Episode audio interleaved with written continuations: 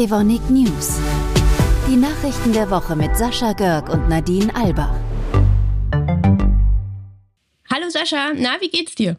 Ach du, mir geht's gut, aber du klingst ganz schön stark erkältet. Ja, ich bin verschnupft, das stimmt, aber lass uns besser nicht drüber sprechen. Lass uns über gute Nachrichten reden. Ich habe nämlich gehört, dass die beiden Geschäftsgebiete Silane und Animal Nutrition an unserem Standort Antwerpen einen Weg gefunden haben, Kosten zu senken und Prozesse nachhaltiger zu gestalten. Ja, das ist eine ganz tolle Geschichte da aus Belgien. Also worum geht's? Stell dir mal vor, du hast eine Produktionsanlage, in diesem Fall von Animal Nutrition. Und da fällt nebenbei Natriumhydrogensulfid an. Das muss kostenpflichtig entsorgt werden. Aber genau dieses Natriumhydrogensulfid, das können die Kolleginnen und Kollegen von den Silanen gebrauchen. Die haben nämlich ein neues Produktionsverfahren entwickelt, bei dem eben genau dieser Stoff eingesetzt werden kann. Und zwar zur Herstellung von Gummisilanen. Und die stecken dann in Reifen, Schuhsohlen und solchen Dingen. Das zeigt, welches Potenzial darin steckt, wenn verschiedene Bereiche zusammenarbeiten, wie am Standort Antwerpen, dessen Infrastruktur von mehreren Geschäftseinheiten gemeinsam genutzt wird. Aber mehr dazu hat uns Peter Verrelst von Animal Nutrition erzählt. Einer der wichtigsten Erfolgsfaktoren für das neue Konzept war der integrierte Verbund hier in Antwerpen. Was in der einen Anlage als Nebenstrom anfällt, können wir in den anderen nun als Rohstoff einsetzen. Dafür haben wir die Produktionsbedingungen ein wenig anpassen müssen, aber das hat sehr schnell und dank der guten Zusammenarbeit zwischen allen Beteiligten wunderbar geklappt.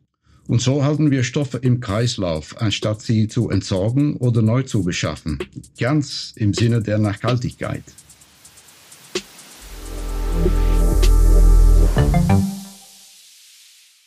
Mir fällt gerade auf, das ist die Sendung der guten Nachrichten. Ich habe nämlich noch eine mitgebracht aus Herne.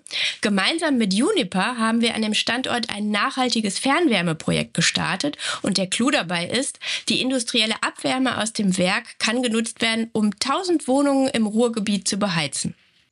Ja, eine richtige Good News. Das Gute ist nämlich, dass direkt neben den Kühltürmen die Fernwärmeleitung entlangläuft.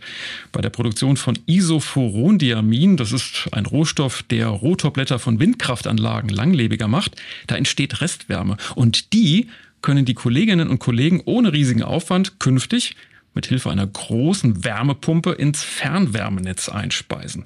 Und da sprechen wir dann von 1,5 Megawatt, also schon sehr, sehr ordentlich. Außerdem spart das Ganze noch CO2 für die lokalen Haushalte.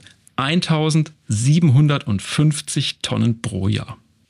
Übrigens hat das Projekt den ziemlich leckeren Namen Torte. Das steht für technische Optionen zur thermischen Energiegewinnung. Und es ist ein Projekt von mehreren, mit denen der ganze Standort grün werden soll, wie uns der Standortleiter Rainer Stahl erklärt hat.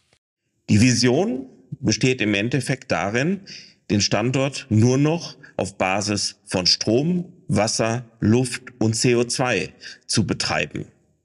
Und die ersten Projekte aus diesem Konzept sind bereits angelaufen und werden sowohl in 24 als auch in 25 weiterverfolgt und in Betrieb genommen werden.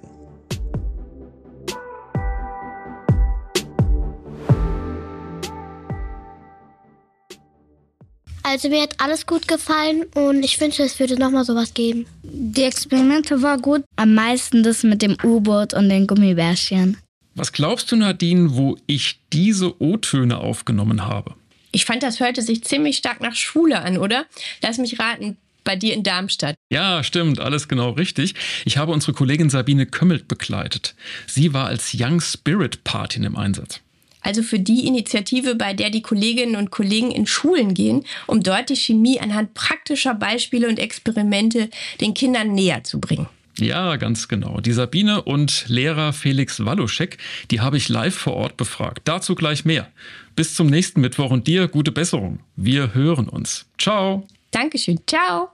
Ja, das Besondere ist, dass die Kinder selbst experimentieren können, ähm, sich jetzt nicht an Lehrbücher oder ähnliches halten, sondern auch mal frei schauen können, was sie mit den gegebenen äh, Materialien anstellen können. In der ersten Stunde war das Thema Luft. Und da gibt es verschiedene Sachen. Wir schauen uns an, wie kann man denn Luft sehen? Kann man Luft überhaupt anfassen?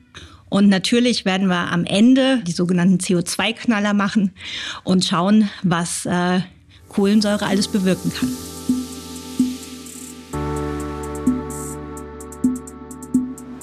Evonik, leading beyond chemistry.